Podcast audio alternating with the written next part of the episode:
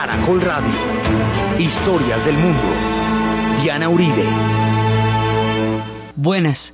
Les invitamos a los oyentes de Caracol que quieran ponerse en contacto con los programas, llamar al 245-9706, 245-9706 o escribir a los emails o la página web www.dianarayauribe.com. Hoy vamos a ver la independencia de México y el levantamiento de Hidalgo y Morelos.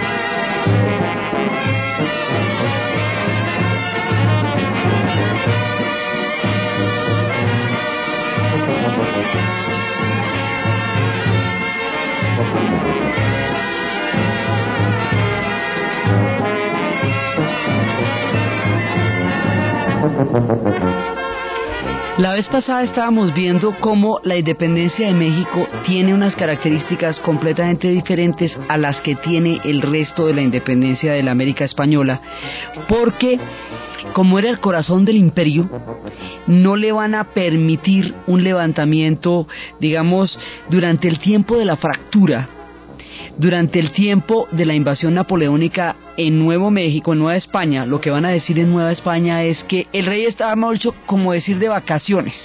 O sea, aquí no está pasando nada, ustedes siguen siendo parte de la, de la de nuestro imperio y el que diga lo contrario eso se llama sedición de una.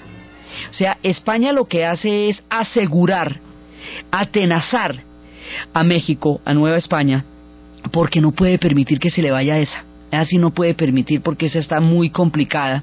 Entonces, mientras van pasando todas las juntas, recordemos que España va a ser invadida. La vez pasada vimos cómo España fue invadida por las tropas de Napoleón y el rey fue puesto prisionero y el hermano de Napoleón entró a, a gobernar, al que le decían Pepe Botellas. Ahí se fractura el imperio español esa fractura va a ser gravísima y en últimas definitiva. En ese momento es cuando se presentan todos los movimientos de las juntas, que van desde Buenos Aires, desde Santiago, Bogotá, Monpós, todos los movimientos de las juntas que habían empezado en la misma España por la Junta de Sevilla. Ese movimiento de las juntas no va a llegar a México, no es así como ellos se van a independizar. El discurso de la Ilustración, que es el que se van a apropiar las élites y van a llevar a través de ese discurso a la independencia, que es el proyecto bolivariano y es el proyecto de San Martín también en toda la otra parte del sur. Así no va a pasar en México tampoco, porque como la ilustración no llegó, porque habíamos visto la vez pasada como la ilustración, al haber de, sido tan peyorativa con todo lo que era el mundo mexicano, no va a poder ser adoptada por los mexicanos en ese momento porque es contraria a sus ideas, primero a la España misma y luego al proyecto mexicano. Entonces no es a través de la ilustración, sino en un marco completamente distinto al de la ilustración y al de la modernidad en el cual México se va a hacer independiente. Va a tener otras características completamente diferentes y esas características van a formar parte de su imaginario. Entonces, ellos lo que van a tener es otra cosa, van a tener es un levantamiento, pero no es un levantamiento, digamos, de los ejércitos, eh, no es esta historia de Bolívar influenciado por Miranda bajo la traducción de los derechos del hombre de Nariño, influenciado por la independencia de los Estados Unidos en 1776 y por las ideas de la Revolución Francesa, no, el primero, el sector que se va a levantar no es una élite como sucede en la América del Sur, sino es el pueblo, pueblo. Y se va a levantar alrededor de una figura increíblemente carismática y, e idílica, soñadora, de, que es de lo que llamarían el cura Hidalgo. Este personaje, Hidalgo, era un sacerdote preparadísimo, hablaba cinco idiomas, había sido rector de las universidades, había sido, eh, Miguel Hidalgo había sido un personaje de una altísima preparación. Y entonces resulta que su hermano, que era un cura de aldea, en una pequeña aldea que se llamaba Dolores, murió y a él le dio por irse para Dolores a reemplazar a su hermano a ver qué era una manera como de renunciar a todo ese mundo de la academia en el que él se había formado siempre y en el que había tenido tantos alumnos, uno de los cuales sería Morelos, el siguiente protagonista de nuestra historia. Sería en un momento dado, él fue alumno de Hidalgo. Entonces Hidalgo se va para, para Dolores y empieza a ver toda la injusticia, toda la exclusión, todo el dolor. Este representa, junto con Morelos, otra figura importante de este imaginario mexicano que son los sacerdotes de base. Recordemos el papel tan importante que los sacerdotes van a jugar en toda esta formación de México. Recordemos que los franciscanos y los dominicos son los que van a estar con ellos en el momento de la gran hecatombe y de las plagas y van a desarrollar como una un imaginario de compartir con el pueblo. Hay un alto clero que siguen siendo las altas jerarquías, pero hay un clero que está con el pueblo y que es parte del pueblo y que es el único método de ascenso social para mucha gente, es el único sitio donde, donde los, los indios pueden entrar y formar parte de los sacerdocios. El clero tiene un significado muy importante dentro de todo lo que hemos visto que ha articulado esa, ese concepto de nacionalismo mexicano también. Entonces, este personaje va a dar un grito de independencia, un grito de, pues abajo la él, está, está en contra del mal gobierno, como todo lo que está pasando en ese momento en las juntas, en ese sentido, en contra del mal gobierno. No es exactamente, no, no es, no es el corte, pero sí es arriba la, la guadalupana y abajo el mal gobierno.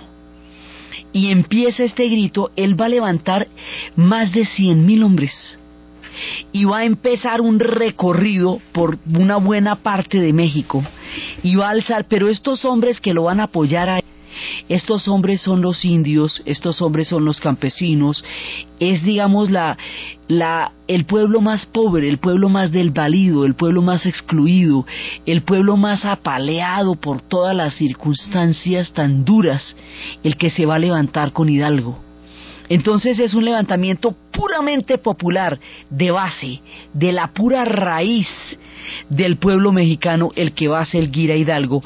Hidalgo es un soñador y Olga va a crear una ruta impresionante. Esto va a ser grande. Él va a ir a Guanajuato, él va a ir a Celaya, a Valladolid, a los Montes de las Cruces. El grito empieza en Dolores la noche del 15 de septiembre de 1810.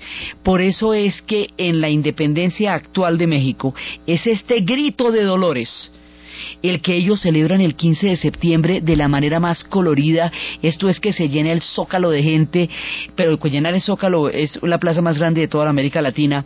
Esto es que todo el mundo tiene platos con los colores de la bandera, los colores de la bandera se van poniendo en todas partes, es un momento de exaltación todos los años, siempre como si fuera el primer día, con una devoción y con un misticismo y con una credibilidad y con una fe celebran ellos cada 15 de septiembre este grito de dolores.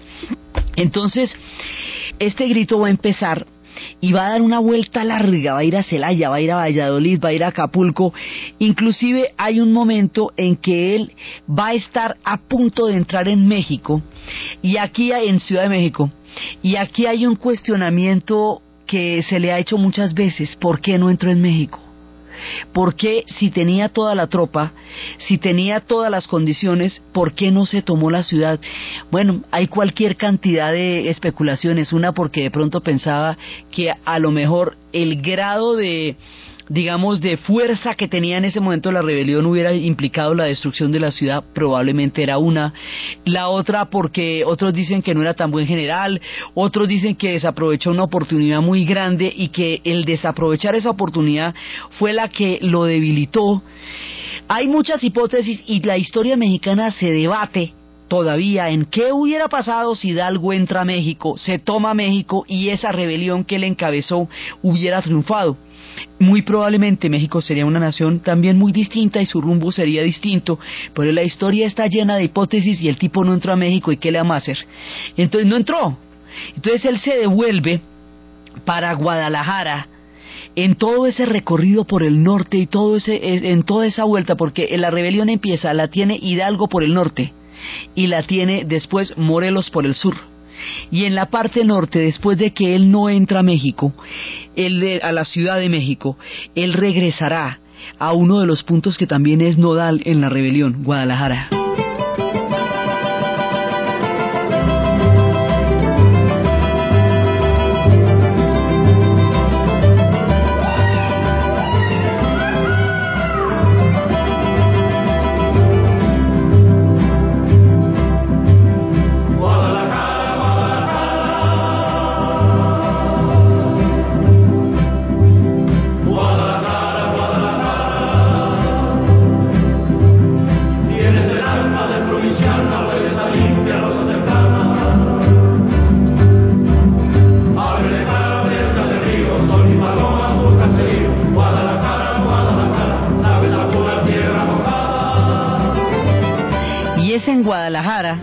Donde se va a dar la batalla, donde lo van a derrotar, la batalla del puente Calderón. Él había pasado por todo Celaya, por Valladolid, por Aculco, por Monte de las Cruces. Había logrado la batalla en Alondiga de Granaditas y, el, y todo esto lo había logrado con un ejército que cada vez lo seguía más. Había pasado por Guanajuato y en Guadalajara viene la batalla donde lo van a derrotar. Cuando lo derrotan, pues imagínese todo lo que representa este sacerdote, amado por su pueblo, y llevado por sus propias convicciones hasta allá, pues lo van a fusilar y lo, lo, van a excomulgar. Eso va a ser una cosa bastante complicada. Lo van a declarar pues un personaje completamente subversivo. Y entre más subversivo lo declaren y entre más lo vayan a fusilar y entre más lo vayan a, a excomulgar, digámoslo, el alto clero, más va creciendo la leyenda de Hidalgo por eso el, uno de los estados de México se llama por él. Y él es uno de los padres de la nación, es Hidalgo, con esta rebelión. Entonces, él no dura mucho, él, digamos, pero él hace la rebelión, él, él hace el levantamiento. Entonces, Hidalgo hace el levantamiento y su alumno, que es Morelos, es el que lo va a seguir y Morelos iba, las tropas de, Morelos van a ir mucho más lejos. Miguel Hidalgo va allá, pues va a ser fusilado y luego José María Morelos continúa, que es también otro sacerdote, este es un sacerdote mestizo. Y este fue alumno de Hidalgo en, en, ah, en los seminarios y él va a continuar la rebelión, él va a alcanzar a tener más... Eh, más tiempo, va a alcanzar a, tener más recorrido y va a ser un montón, porque él va a pasar por, eh, por por Iguala, ahí va a ser importantísimo, él va a pasar por Tehuacán, por Oaxaca, por Acapulco, toda la parte del Pacífico toda la parte de, de, que bordea la costa del Pacífico es donde va, es el territorio de Morelos y después va a haber otro personaje que se llama Guerrero, que también es otro de los estados. Es que hay que pillarse uno los nombres de los estados y los nombres de las calles, porque esos son los nombres de las historias de los países. Entonces, por eso se llaman los estados Hidalgo, Guerrero, Morelos, y, las calles se llamarán después reforma y constitución por todo lo que va a pasar de aquí en adelante. Entonces, Hidalgo sí alcanza a llegar al poder, Hidalgo sí alcanza a, a firmar un acta, Hidalgo sí alcanza a protocolizarla, pero rápidamente lo van a tumbar y lo van a fusilar. Entonces, ahora, esta rebelión, entre, ahí entre chiste y chanza va a durar 10 años. Esta rebelión que va a durar 10 años va a ser muy sangrienta, van a morir como 600 mil personas allá y eso va a ser un dolor muy grande, por eso a veces dicen que no se sabía si, si Hidalgo no había entrado a México porque le parecía muy doloroso ya para las tropas meterle en una batalla de semejantes proporciones después de todo lo que había sufrido, si era un interés humanista o si era o si fue un descache militar, eso siempre se pregunta. Morelos va a continuar y va a ser el que va a poder, digamos, protocolizar un poco la, este proceso. Y ellos y Guerrero son los que van a crear la independencia real, lo que de verdad va a ser la independencia, pero no va a ser ese el momento en que México se separe de España, porque estas rebeliones las van a aplastar Las van a aplastar porque son rebeliones de los indios, de los mestizos, del pueblo puro. Son rebeliones de lo que con todos prejuicios llamaban la peonada o la indiada. Esas rebeliones asustaban tanto, como habíamos visto la vez pasada, a los españoles como a la élite blanca, como a la élite, digamos, criolla y por eso no van a tener, digamos, la, la posibilidad histórica de triunfar. De aquí en adelante, en muchos procesos de México, les va a faltar cinco para el peso. Esto casi se logra, incluso Morelos llegó a, estar en el gobierno. Casito se logra, pero las van a aplastar.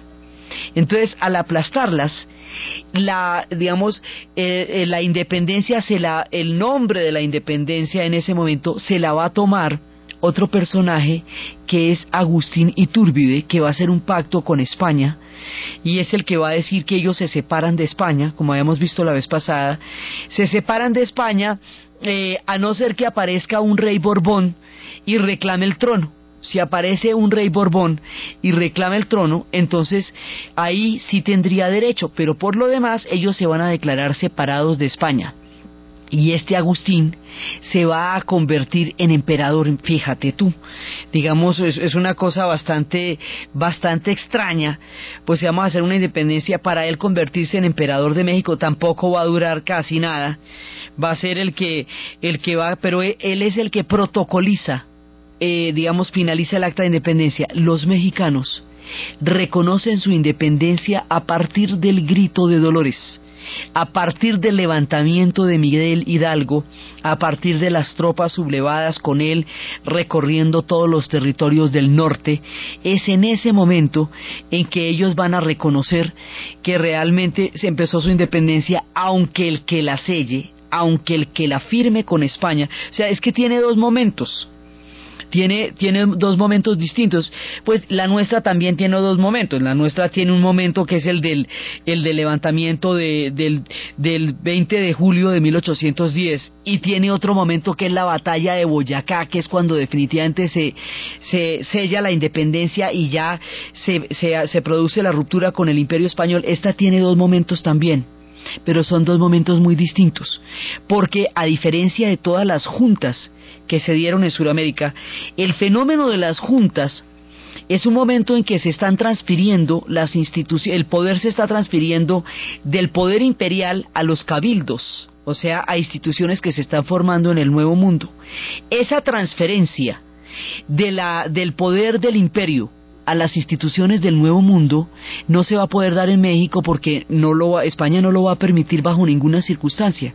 Entonces no se da esa, digamos, esa toma del poder en, en términos institucionales, sino que se da ese levantamiento bravo, o sea, el levantamiento tenaz. Y como el levantamiento va a durar 10 años, porque es hasta 1821 que se va a solucionar, es muy curioso, es exactamente el mismo tiempo que en el siglo XX durará la Revolución Mexicana. Exactamente, ellos también empiezan en 1910 y va a ser hasta 1920. Y en 1921 es que ya van a empezar a institucionalizar el proceso revolucionario y en la, más adelante, en la, cuando estemos en la Revolución Mexicana, Villa va a estar por el norte Zapata por el sur y Orozco los va a estar apoyando. Aquí Hidalgo está en el norte, Morelos en el sur, Guerrero los está apoyando, dura exactamente el mismo tiempo, es una rebelión popular, sale de las entrañas del pueblo y va a ser un proceso poderosísimo, digamos, estos imaginarios de los levantamientos son, son recurrentes en la historia mexicana.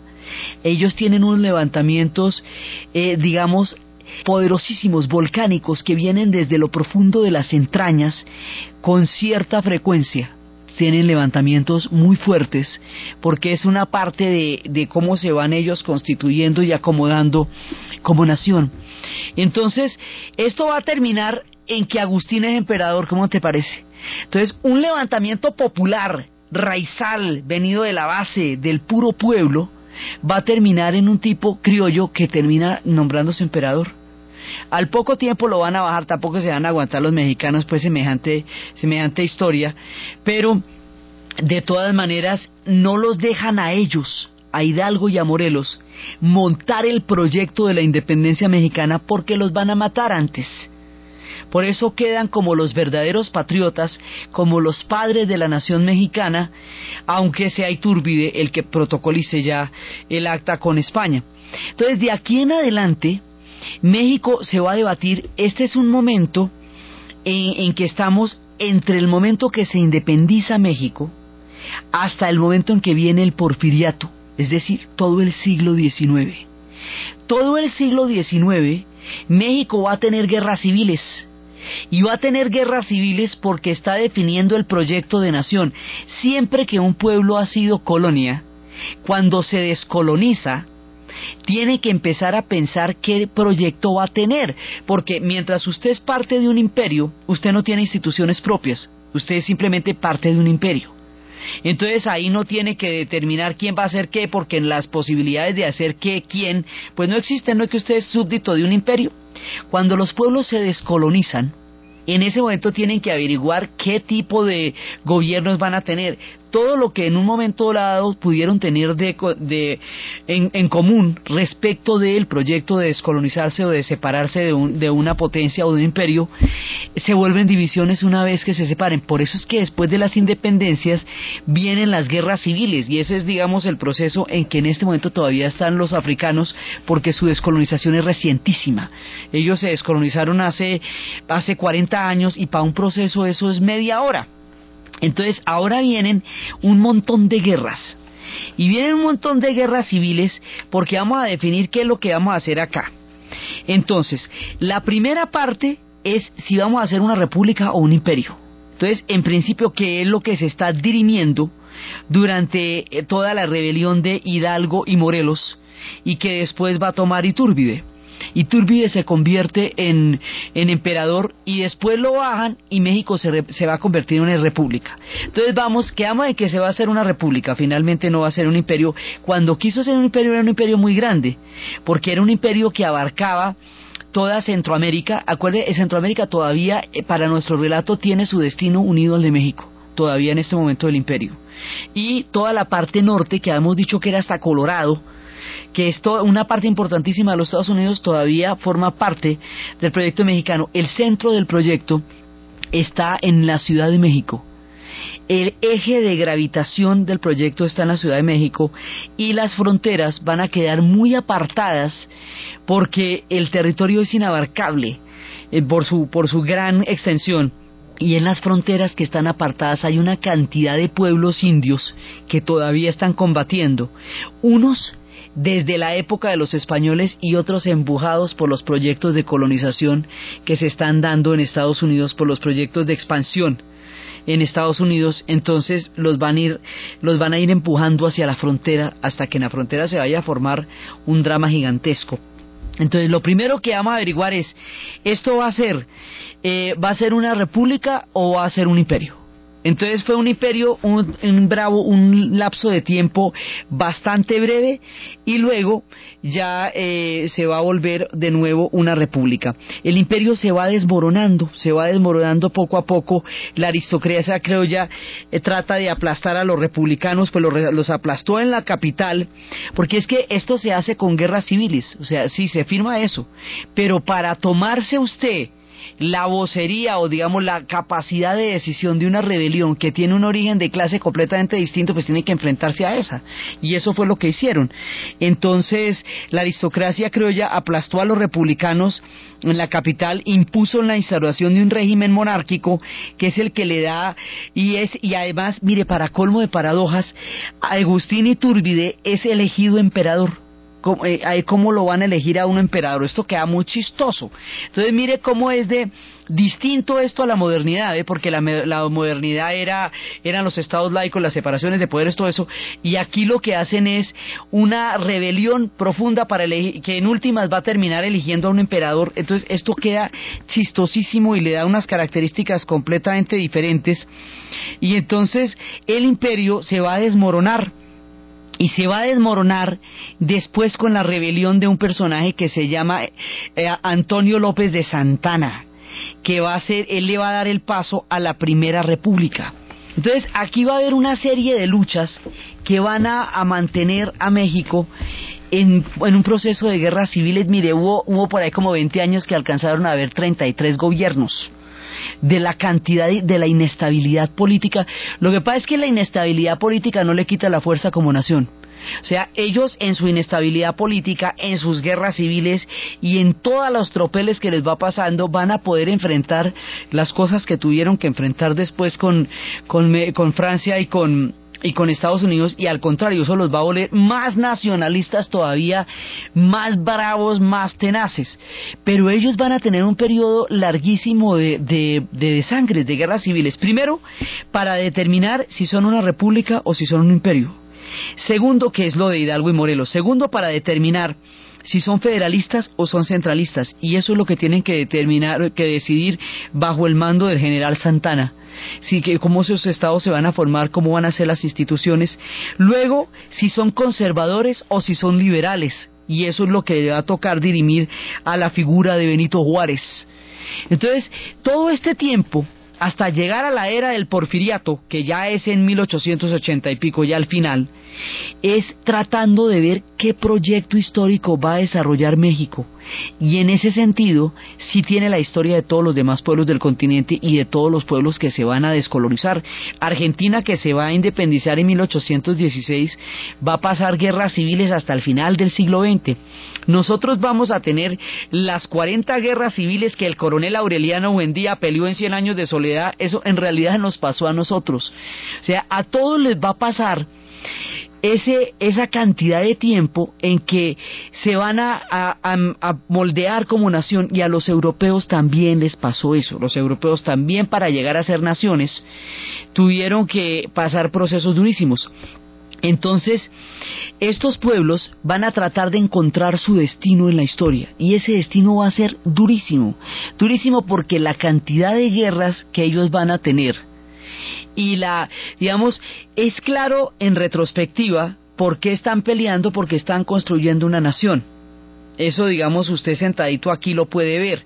Pero si usted se ha echado en el monte todo ese montón de tiempo matándose primero que por una cosa, luego que por otra, que si por la república, que si por el imperio, que si por los federalistas, que si por los centralistas, que si por los conservadores, que si por los liberales, si usted ha pasado tanto tiempo en guerras, empieza a pensar, primero, que ninguna de esas causas es realmente, eh, digamos, significativa en la medida en que superada una etapa viene la guerra por la siguiente etapa. Entonces, pues, ¿qué vamos a hacer? Entonces dice, hay otra guerra por otra etapa completamente diferente y otra vez todo el mundo levantado y otra vez todo el mundo matándose. Nunca sienten que haya un logro que verdaderamente sea una clara victoria, hay una sensación de eterna lucha, de eternas guerras. Cuando los pueblos sienten que han luchado mucho, cuando sienten que tienen guerras eternas, empiezan a agotarse y empiezan a sentir que la vida no vale nada, porque se pierde con tanta facilidad, son tantas las guerras, es tanta la gente que se ve diezmada aquí, que les parece que la vida no vale nada y eso va creando ese imaginario de, digamos, de que la muerte está no solamente al acecho, sino que la muerte es casi que deseable, es la amiga, porque además desde el punto de vista de, de la hecatombe demográfica se hablaba de, de la tierra como un purgatorio donde se vivía para poder llegar a la salvación o si no qué cuento le iban a echar en ese momento a un pueblo que había sufrido la tragedia demográfica que ellos habían sufrido. Entonces, ese concepto de, del purgatorio, digamos, que había en los tiempos recién pasados, la, la caída de Tenochtitlán y todo eso, más este montón de guerras civiles que van agotando a la gente, que van desgastando las luchas, hacen perder el sentido de la vida y hacen perder el sentido de la muerte. Eso es un imaginario fundamental en la música mexicana porque todo el tiempo se la están jugando y se la están feriando como se la jugaron y se la feriaron durante todos estos años que estaban tratando de constituirse como una nación y como un Estado.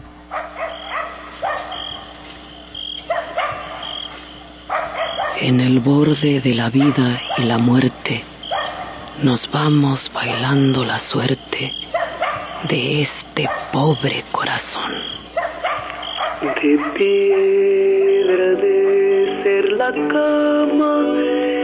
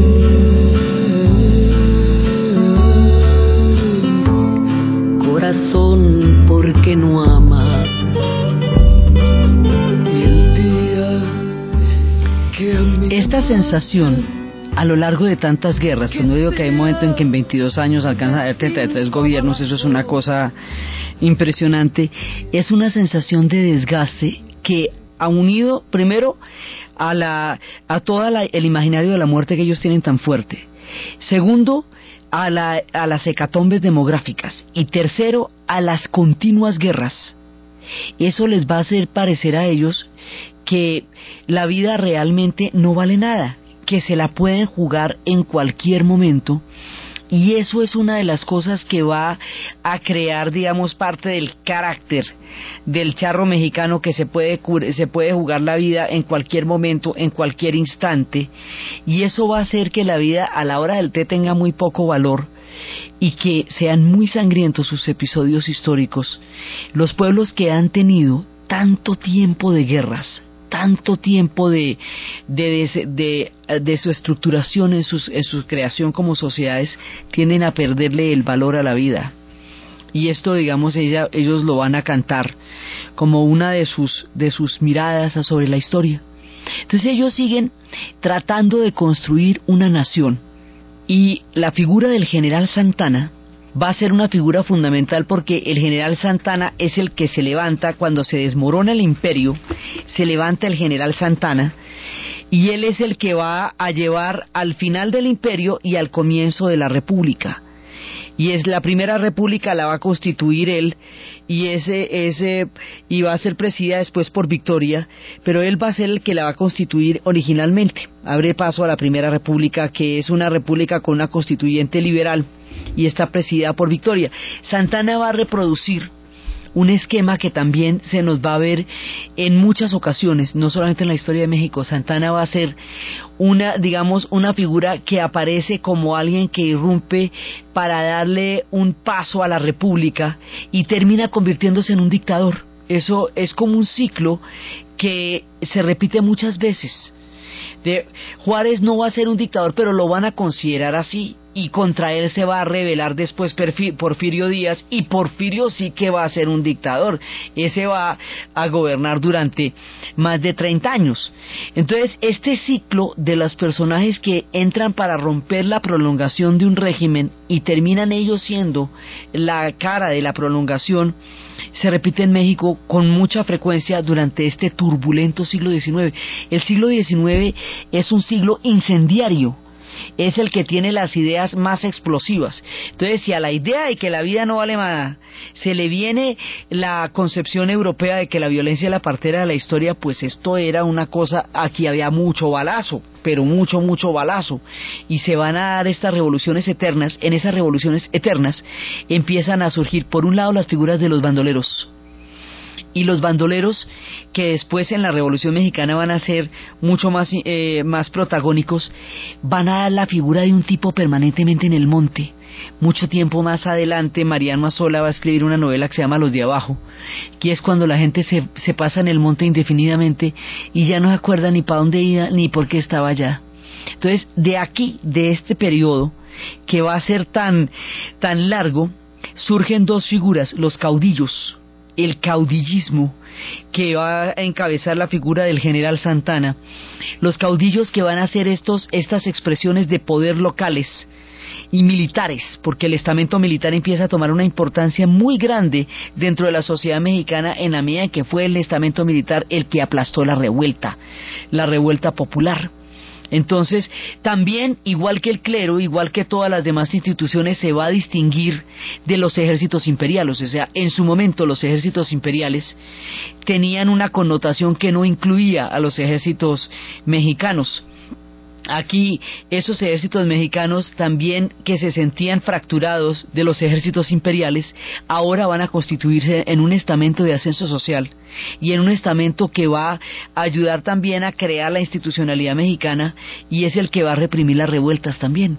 Entonces el general Santana es todo eso, es un tipo más contradictorio que nada porque sube para hacer la república, se vuelve un caudillo militar, eh, termina siendo un dictador es un personaje de muchísimos matices y es al general Santana al que le va a tocar la guerra con los Estados Unidos en la frontera y al que le va a tocar la pérdida de más de la mitad de los territorios de México. Pero esa historia del general Santana con los Estados Unidos y esa historia de lo, del, y el episodio de los franceses que vendría después y de Maximiliano y Carlota las vamos a contar en un capítulo aparte porque cada una merece su novelón y la historia de cómo perdieron toda la frontera y cómo después en la frontera nacerían unos pueblos que quedaron en el limbo de la historia que se llaman los chicanos y que hoy están debatiéndose entre la legalidad y la ilegalidad de una tierra que siempre fue de ellos durante mucho tiempo. Eso lo vamos a ver en su momento. Ahora estamos viendo cómo se va formando la nación mexicana. Entonces Santana tiene que dirimir esto de si son federales o no, van a terminar siendo federales. En un principio van a tener 19 estados, cada uno de los cuales tenía su propio ejército. Entonces, ¿cómo te parece? Cada uno de estos estados tenía su propio ejército. Para ponernos de acuerdo para la foto, para unificar esa cantidad de ejércitos dándose bala unos con otros. Esto, ahora, aquí vuelvo e insisto, es tan fuerte el imaginario que ha construido la nación mexicana que puede soportar todo esto sin desintegrarse y puede soportar que le quiten la mitad del territorio y que se le disuelva el imperio y que se le vaya la, la, todos los pueblos que constituirían después las naciones centroamericanas porque también se van a en todo este proceso se van a independizar. En un principio se unieron al imperio porque eran parte de él y sentían que estaban mucho más protegidos. Cuando se producen los procesos de independencia en América Latina todo el mundo trata de montarse en el barco que ve más grande entonces este imperio se veía grande y todos los centroamericanos decidieron seguir ahí hasta cuando ya se desmorona, entonces después ya se van a independizar Honduras, Guatemala, Salvador y van a empezar su vida, su, su propia vida distinta, no tan, eh, digamos, no tan exitosa entre comillas porque México de todas maneras logrará resistir cosas que estos pueblos centroamericanos no van a poder resistir, que ya ya es la expansión de un imperio de arriba. Entonces, mientras México está dirimiendo todas estas esta cantidad de dilemas históricos, está creciendo un imperio al norte. Está creciendo un imperio poderoso, gigantesco, grandísimo, con una eh, capacidad de expansión y con un destino manifiesto y está las 13 colonias ya se nos han ido convirtiendo en una cantidad de más de, de, estados y ya le compraron después le compraron Alaska a los rusos y ya están entrando en la frontera van llegando los tramperos esos personajes de Jack London que en un principio son buscadores de fortuna y se van a batir contra los indios. Y por el otro lado el, digamos, un Estado que pudiera ser de alguna manera un tapón entre el avance norteamericano de la frontera y lo que era en ese momento México era Luisiana, pero resulta que durante la invasión napoleónica, en las épocas en que Napoleón estaba en guerra con el mundo entero, pues los recursos se necesitaban y no, no podía, muchas veces no pudo mantener los territorios que ya tenía. En esa época de las guerras napoleónicas, Napoleón le vendió el estado de Luisiana, que era una colonización francesa, a los, a los norteamericanos, pues a, los Estados Unidos, porque todos son norteamericanos en este cuento, eso eh, digamos en términos geográficos. Entonces se lo vende a los Estados Unidos, luego el único tapón que hubiera podido en ese momento jugar algún tipo de, de paso o que hubiera podido tener alguna alianza con ellos desaparece, la frontera se vuelve toda, toda la frontera. Entonces ellos están en ese momento forjándose como nación y al mismo tiempo que se están forjando como nación, están sintiendo los pasos de animal grande de un imperio enorme que empieza a morderle los talones. Y eso es lo que le va a tocar al general Santana. Entonces, y eso es lo que vamos a ver después, el episodio del Álamo y la mano de películas del oeste que se le han hecho a esto, y la cantidad de bandas sonoras de Ennio Morricone que hay para las historias del oeste que lindan con el mundo mexicano y terminan mordiendo el mundo mexicano. Entonces, Santana dirime estas dos, digamos, esta, esto si vamos a ser federalistas o centralistas, y esa, ese debate también lo va a tener toda la América del Sur toda, toda, toda la América del Sur y también lo va a tener el Brasil cuando después más adelante deje de ser imperio, que ellos van a ser imperio hasta finales del siglo, también van a tener el mismo problema. Entonces deciden que van a ser federalistas. Entonces vamos en que son republicanos, vamos en que son federalistas. Ahora vamos a ver si son conservadores o liberales, porque es que esto no tampoco nos queda ahí nomás. Entonces, el tema de ser conservadores y liberales le va a tocar a otro personaje que digamos al general Santana lo vamos a dejar ahí detenido en el tiempo porque es que con este es que nos vamos a meter en todo el problema de la frontera con los Estados Unidos, problema que se arma en esa época y que todavía en esta época de acá, en nuestro presente relato, está bastante lejos de resolverse. O sea, si hay algo crudo para resolverse, es el problema de la frontera. Eso, digamos, tiende como a agravarse cada vez más y es, ha establecido una relación histórica profundamente amarga entre esos dos pueblos por todo el drama de frontera. Entonces dejamos suspendido en el aire al general Santana y luego lo reactivamos para enfrentar a los Estados Unidos. Después es que viene una figura que también es entrañable para ellos, que también es una figura fundamental para ellos, que es Benito Juárez. Benito Juárez es un indio zapoteca que va a llegar primero al sacerdocio y luego va a llegar al poder y él va a ser, mire, lo más paradójico de México, a Benito Juárez es al que le va a tocar el drama de la modernidad. Benito Juárez es el que va a dirimir que si es un Estado laico o es un Estado eh, religioso el que va a ser México. Resulta que España tiene un proceso sobre si creaban un Estado confesional un Estado, bueno, dicho, si había una posibilidad, porque Estado confesional ya eran desde siempre, si había un Estado laico. Esa pelea sobre si había un Estado laico y había un Estado liberal y había un Estado, eh, digamos, que tuviera todas las ideas de la Ilustración, es lo que llamaban el liberalismo. Y la pelea de mantener el Estado, digamos, la idea de mantener el Estado monárquico, el Estado clerical, el Estado ancestral, era el conservatismo en España.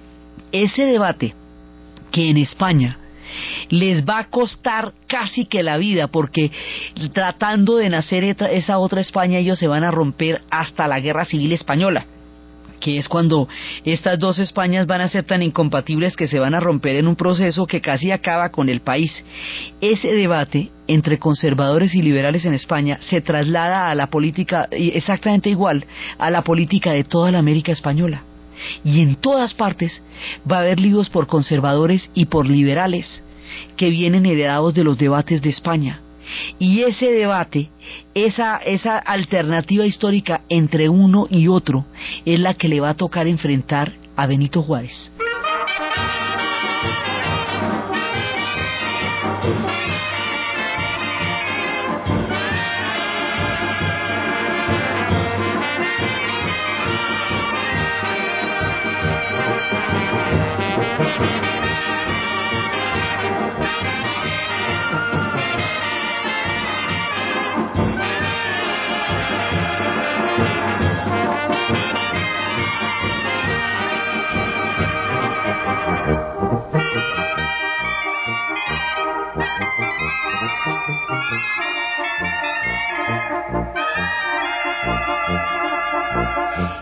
Tema de los liberales y los conservadores fue otra guerra civil. Y esa guerra civil se fue como se llamarían las guerras de la reforma. La guerra civil de la reforma que es de 1858 a 1860.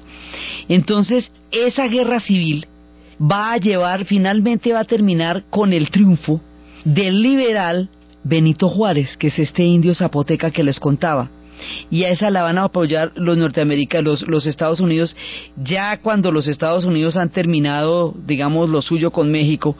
Y fíjese qué es lo curioso. Cuando sube Benito Juárez, él es el que tiene que decidir que eso sea un Estado laico.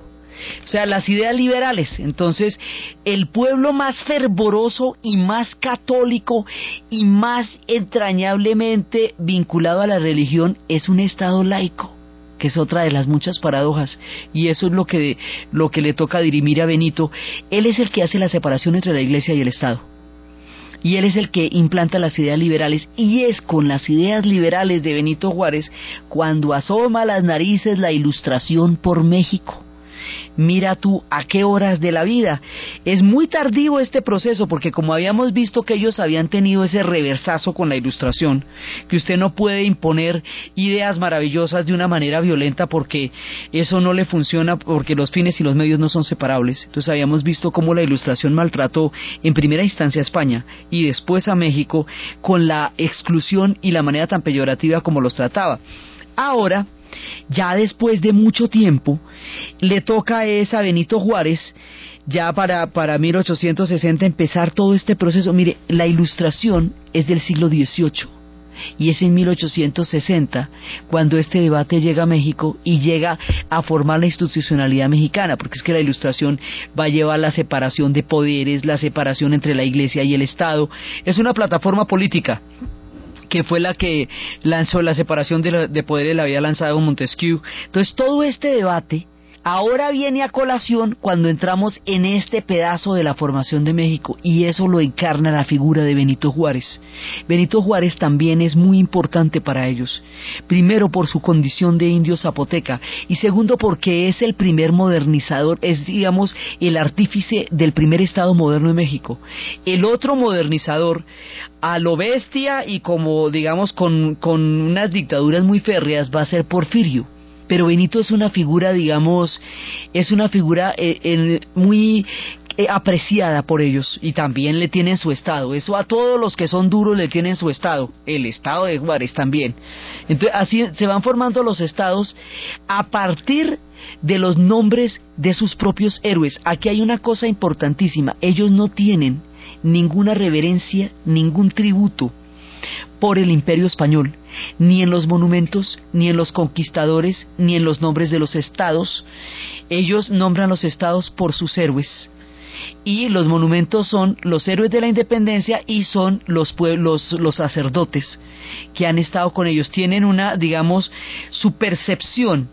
Eso también los diferencia de muchos pueblos de la América Latina de la América Española que tienen en el ancestro español un factor de identidad, los mexicanos no.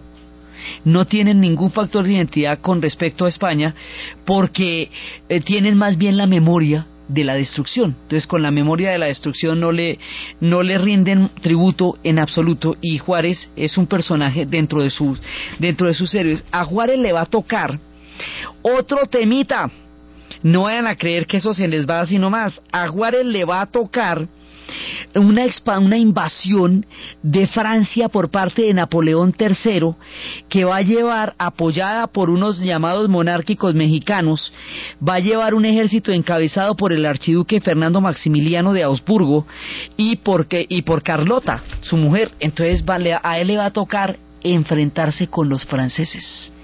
Esa historia con los franceses también la vamos a contar después porque eso es de novela. Y además llegan estos emperadores que tienen ideas socialistas, apoyados por los monárquicos mexicanos, a, a montársela a un tipo que es un liberal, que es el que está estableciendo el Estado moderno en México. Entonces aquí se va a formar un asunto absolutamente increíble entre el proyecto que está tratando de sacar adelante Benito Juárez y los franceses que se le aparecen en el camino, pero dice, pero ¿y cómo? Además, por ellos tenían una deuda con los franceses. Y Benito Juárez dijo que no la iba a pagar. Y la negativa de pagar la deuda hace que los franceses lo vayan a invadir. Entonces, a Santana le tocó lo suyo con los gringos, toma tus gringos. A este le tocó lo suyo con los franceses, toma tus franceses. Y mientras tanto, el rancho ardiendo, porque México en guerras civiles, tratando de, de, colocarse como nación en la mitad de todos estos avatares. Son años turbulentos los que van a vivir, pero ellos van a sobrevivir porque la fuerza que tienen la tienen de atrás la fueron creando a través de la memoria y hemos visto cómo la tienen en las entrañas. Y por eso es que esta nación va a aguantar todo esto que les estoy contando y lo que hace es profundizarse, hacerse cada vez más fuerte, cada vez más, mm, más cohesionada con su propio imaginario, aunque social y políticamente haya tantas guerras. Entonces, la historia legendaria de Maximiliano y Carlota, todos los avatares de la frontera, los comancheros, los apaches, Clint Eastwood, todos los personajes que se nos van a aparecer en, de, los, de la cantidad de miniseries que hemos visto, Wyoming, Utah, el desierto de Arizona, los escorpiones subiendo, la guerra del general Santana, la epopeya del Álamo que en realidad era una manera de glorificar la, la desmembración de un pueblo de más de la mitad de su territorio, todas esas aventuras las vamos a ver en el siguiente programa. Entonces, desde los espacios del grito de Dolores, desde el día en que se levanta Hidalgo con todo el pueblo que lo sigue, desde la ruta de su discípulo, tanto en la academia como en la política y en la historia, Morelos, desde todas las grandes encrucijadas que estos personajes han tenido que enfrentar, desde el general Santana, desde el emperador Agustín, desde Benito Juárez modernizando México, desde el pueblo mexicano tratando de crear con sus propias manos su propio destino, enfrentado a mil avatares, construyendo una nación en la narración de Ana Uribe, en la producción Ernesto Díaz y para ustedes feliz domingo.